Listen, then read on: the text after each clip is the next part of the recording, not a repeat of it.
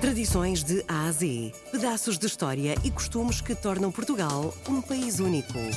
De segunda a sexta, vamos celebrar a memória, a cultura e as tradições tão nossas. Tradições de A a Z, na RDP Internacional, com Salomé Andrade.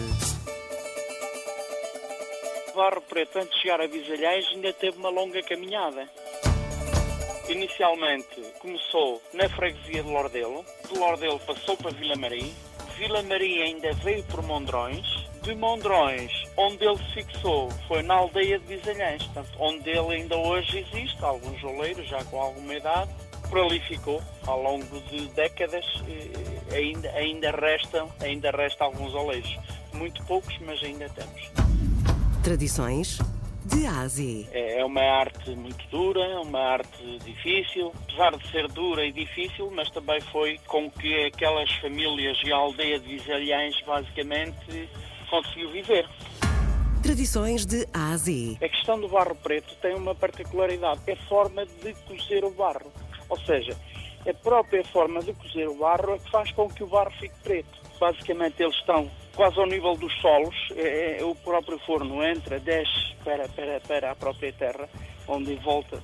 Depois são colocadas as peças de barro, onde por baixo do próprio barro, quando é colocado dentro do forno, a parte de baixo fica ampla e essa parte de baixo é onde leva a lenha para depois cozer. Os próprios fornos, quando estão em cozedura, chegam a atingir cerca de mil graus.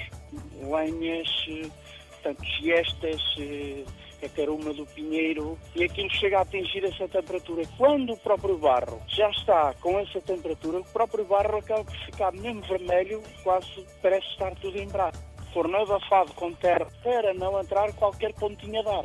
Pois, com aquele calor, com o fumo que existe dentro, com tudo abafado, a própria louça vai ganhar aquela cor preta, a verdadeira cor preta do barro preto de Bisalhães. O barro em si é exatamente igual a qualquer barro, não é? Que faz telha, que faz tijolo. É assim, existe barro preto, não preto como o nosso. Aqui na zona do Viseu há quem faça também género desse barro. Eh, havia também na cidade de Chaves também faziam, mas não, não existe como o nosso, não existe, é único. O nosso é único. E aí foi o que definiu também a aprovação da, da, da, candidatura Património Material da Unesco. Não é? A olaria negra de Bisalhães ainda é feita segundo técnicas ancestrais, aquelas que passaram de geração em geração e que são obrigatórias para que os artefactos não percam as suas especificidades. É preciso ter umas mãos habilidosas, muita paixão e vocação.